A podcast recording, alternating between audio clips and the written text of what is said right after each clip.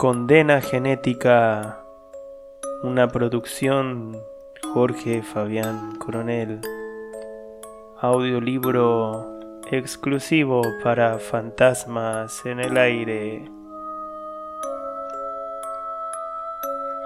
Cuando creí abrir mis ojos, lo primero que pensé fue en cómo el haber nacido así me había condenado. Nada de lo que ocurría tenía sentido castigado por algo que jamás decidí tener, que además odiaba tanto como ellos lo odiaban. No era mi culpa, no es mi culpa.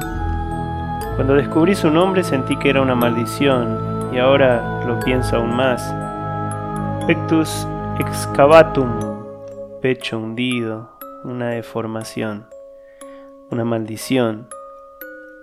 Era de extrañar cómo nos metían a todos en una misma bolsa para tratar de mejorar al mundo, la vieja y bendita idea de generar un mundo feliz, donde solo existan los seres normales, esa antigua Grecia espartana hecha posmodernidad.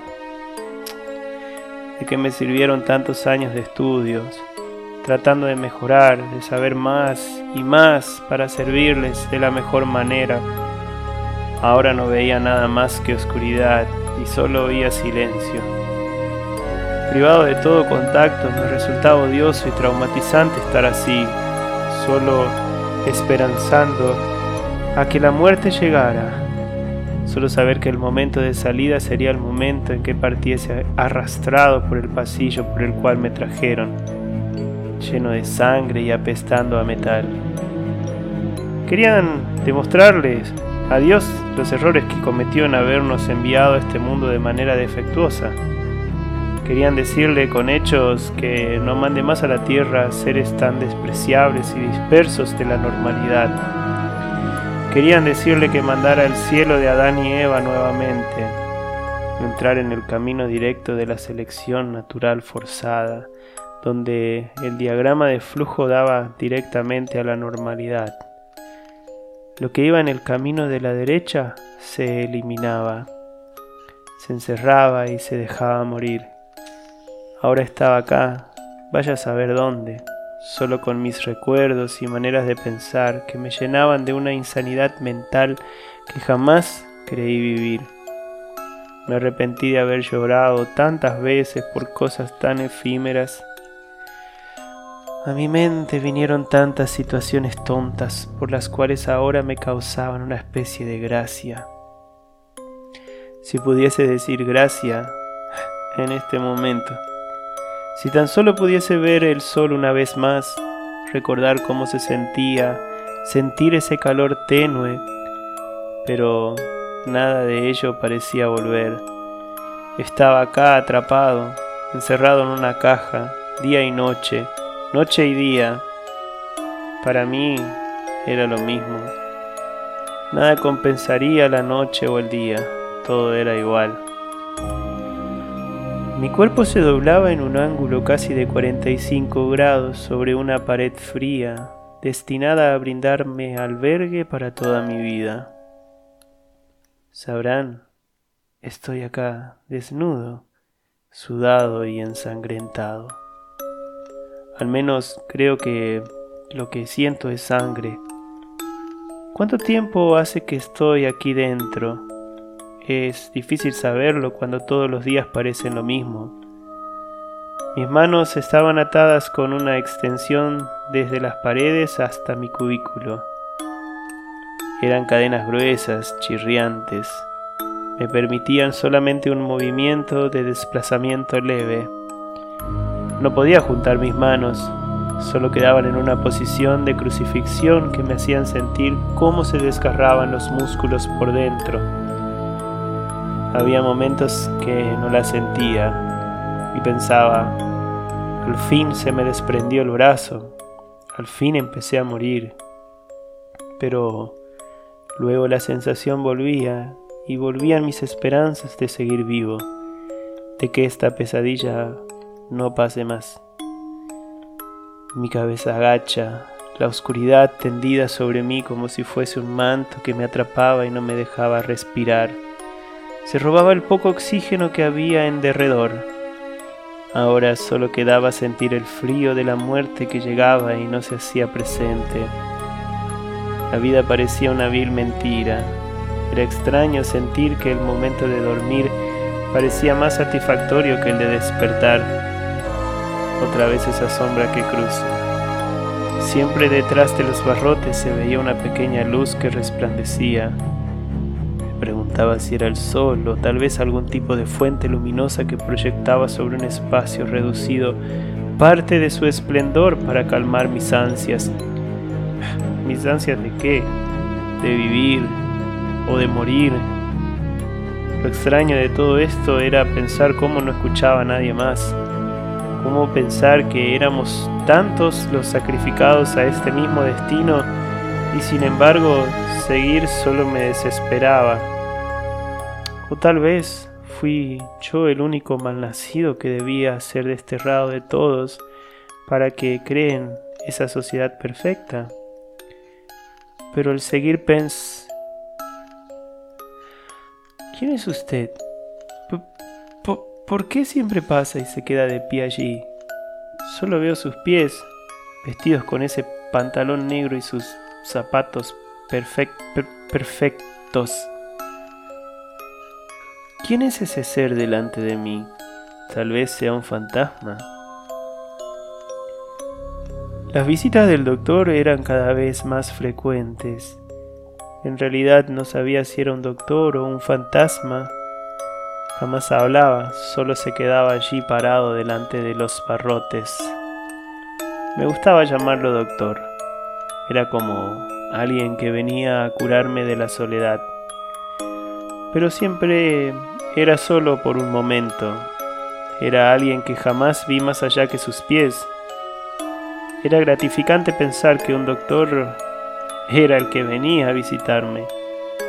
Tal vez podía ser un inspector, tal vez era algún amigo, tal vez no era nada más que mi imaginación.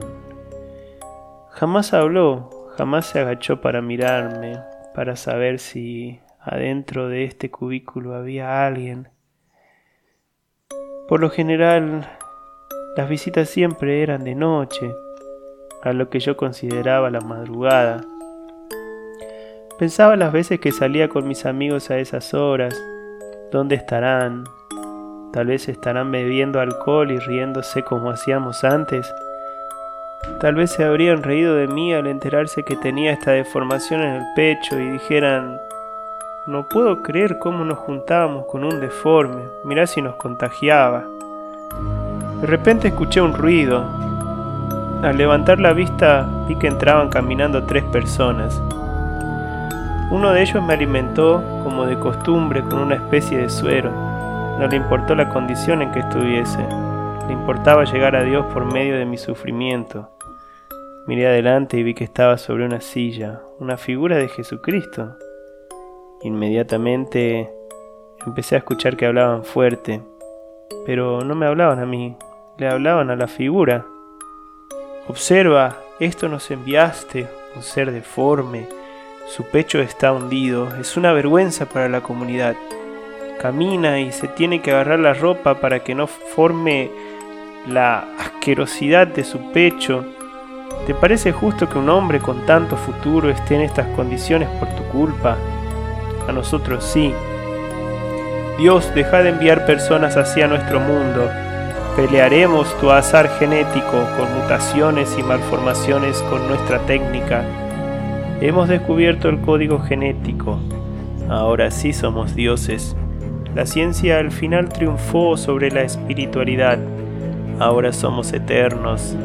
Podremos hacer que vivamos hasta mil años si queremos y si en este caso, como con estos malformados, pronto sentirá el castigo. Los científicos se marcharon dejándome con la figura delante, mirándome mirando su creación, como si por culpa de mi pecho no existiese nada más en mí que hiciera compensación en mi vida. Me ardía la mano derecha, me lastimaba la vista al observar tanta desgracia. Sentía la sangre correr por mi mano y miraba ese rostro de Jesús que me estremecía. Pensaba en que quería morir, ¿Qué habrá querido decir la ciencia con esto? ¿Qué habrá ocurrido al momento de nacer para que fuese elegido en portar esta deformación? Había leído en un momento que por causa del azar genético solamente uno de cada mil niños nacía con esto. A mí me había tocado y así estaba, enjaulado, con el rostro de Cristo mirándome con compasión. Sentía frío, sentía sangre correr por mis manos Creía que esa parte de mi cuerpo había desaparecido. ¿Era más grato el mundo ahora sin mí? ¿Habían podido llegar a su famoso mundo feliz sin mí? No había respuesta. Solo era yo y esa imagen que me miraba. Dirían que estaba loco, pero de repente observaba que se movía, que su corazón latía y se acomodaba la cabellera, llorando como diciendo, perdóname, no puedo ayudarte, pero prometo que en cuanto pueda, será recompensado. Dios tenía miedo, era difícil entender, era complicado estar así nada más, pero igual confiaba en que saldría todo bien. Tal vez en cualquier momento llegaría alguien y me dijese que todo fue un error, que me recompensarían dejándome promocionar el libro que estaba escribiendo o me dejarían seguir dando clases y perfeccionándome. Así fue que comencé a llorar.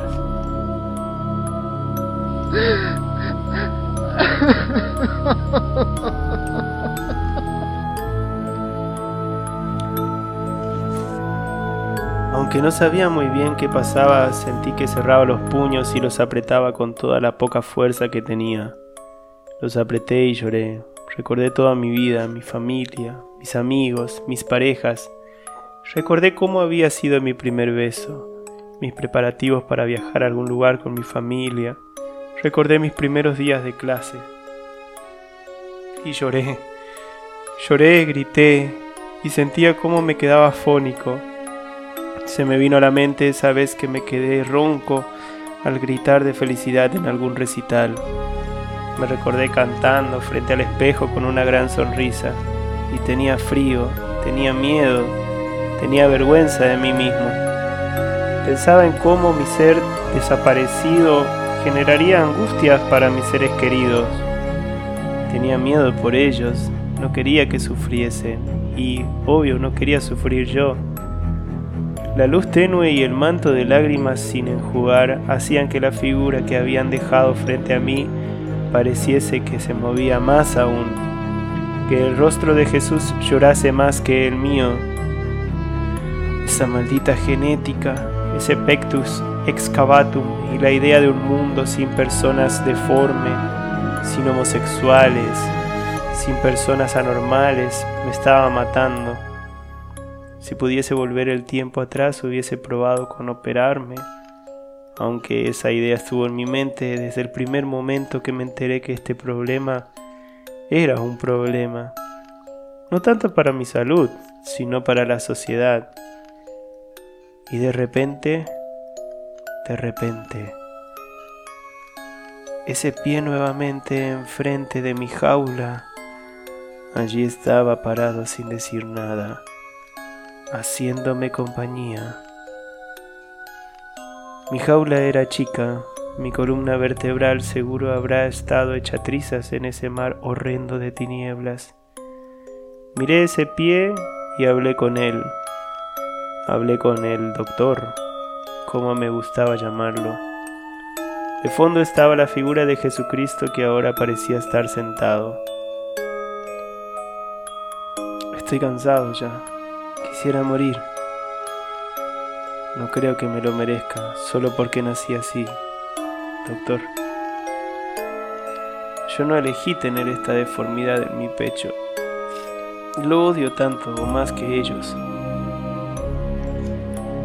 Cuando fui pequeño hablé con Dios. Rogué que me quitara esta cosa. Le pedí tener un cuerpo normal lleno de granos en la pubertad, con anteojos si hacía falta, pero sin esto. Le rogaba mientras desayunaba. Me apretaba fuerte el pecho y lloraba, doctor. Miraba cómo los niños se quitaban las remeras en los días de calor y yo no podía. Era desgraciado, desgraciado por algo que no elegí.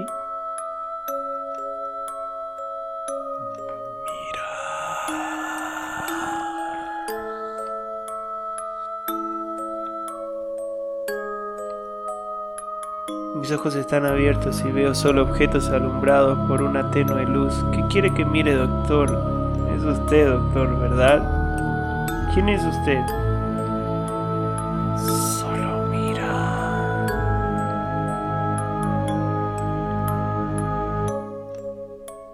El pie del doctor comenzó a moverse para darse vuelta e irse. Dejaba ver nuevamente la figura de Jesucristo que caminaba de un lado hacia otro.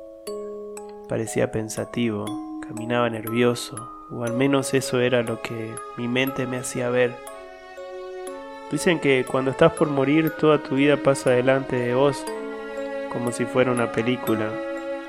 Una especie de mirada retrospectiva a todo lo que hiciste y tal vez a todo lo que no hiciste también.